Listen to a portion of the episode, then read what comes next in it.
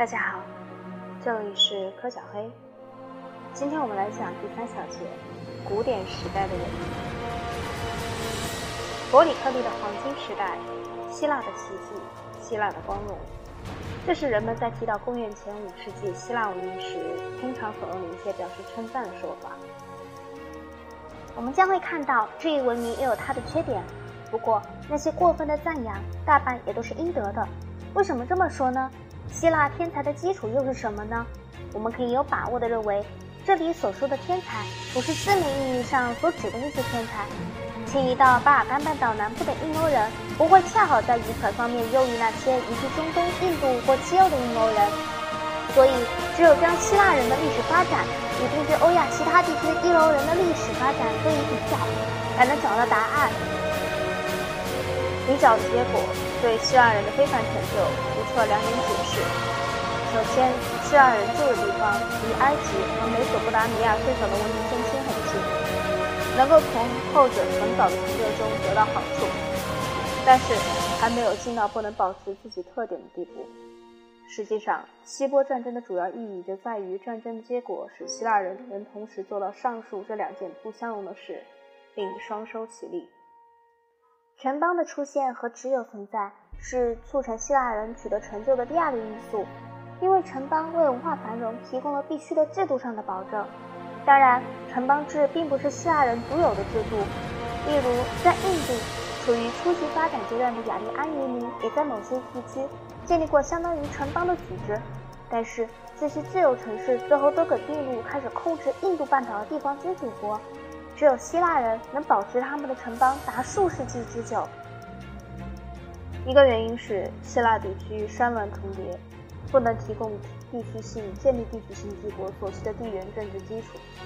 另一个原因是希腊多数城邦都享有直接通达大海的便利，使他们不仅在治理方面受到外来促进，而且能维持并发展自己的经济。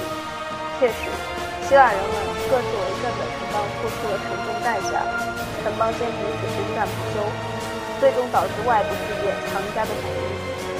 先来自马其顿，后来自罗马。不过在此期间，他们也在各自的城邦内享受到好几个世纪的自由。这种自由是希腊在五公元前五世纪迸发出巨大创造力的先决条件。希腊古典文明并非纯粹的原始文明，如其他所有文明一样，大量见过过去的文明，如中东文明。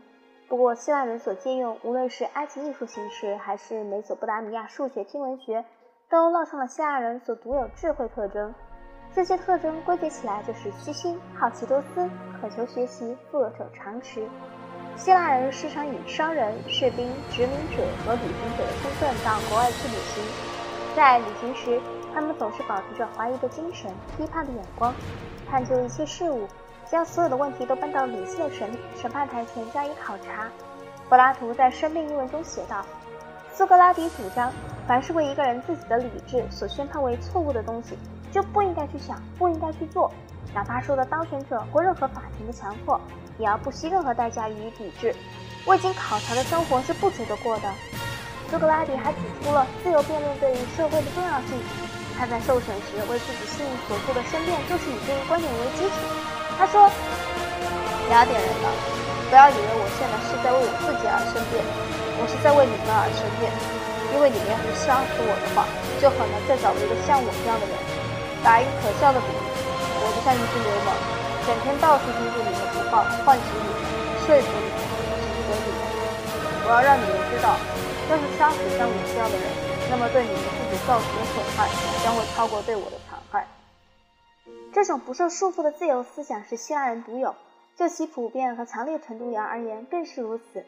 世俗人生观也是希腊人独有。嗯，他们坚信人活着最主要的事是完满的表示此时此时此地人的个性。理性主义、现实主义相结合，希腊人能够自由、富有想象力的思考有关人类和社会的各种问题，在伟大文学、哲学、艺术创作中表达自己思想和情感。他们的作品至今仍引人注目，有重大意义。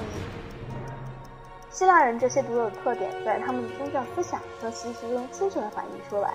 希腊人把神看作实际上是和他们自己很相似的，区别仅在于神更有力量、长寿、美丽。信奉这样的神，希腊人觉得自己生活在一个由熟悉并理解的力量统治的世界里，感到无忧无虑、安适自在。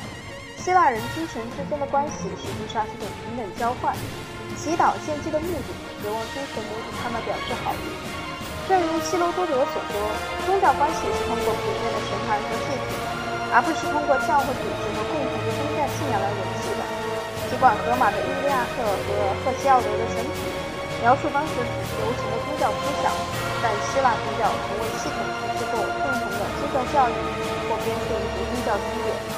与美索不达米亚的宗教相比，希腊宗教这一特点。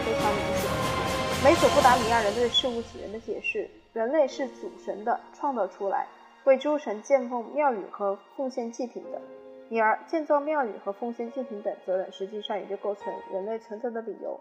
这与公元前六世纪希腊哲学家色诺芬尼的观点是多么的不同。他说：“人认为神也是神生出来的，会说话，有形体，穿戴和人相同。如果牛马或狮子也跟人一样，有手，能用手画画，能从事艺术活动。”那么马会把神的模样画得像马，牛会把神的模样画得像牛，每一种动物都会把神的身体描绘得跟自己一样。埃塞俄比亚人说他们的神是黑皮肤、扁鼻子；色雷斯人说他们的神是蓝眼睛、红头发。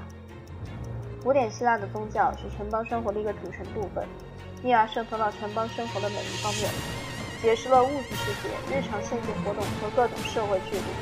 激起诗人和艺术家创作灵感的一个主要源泉。每一座希腊庙宇都是地方文化和民族文化的中心。许多庙宇专门从事发展某种特殊的技艺，多少是出于偶然缘故。最先成为有技术的医生那些奇迹创造者，就是在科斯岛上崇拜传说中的医神医神艾克拉底俄斯的活动中成长起来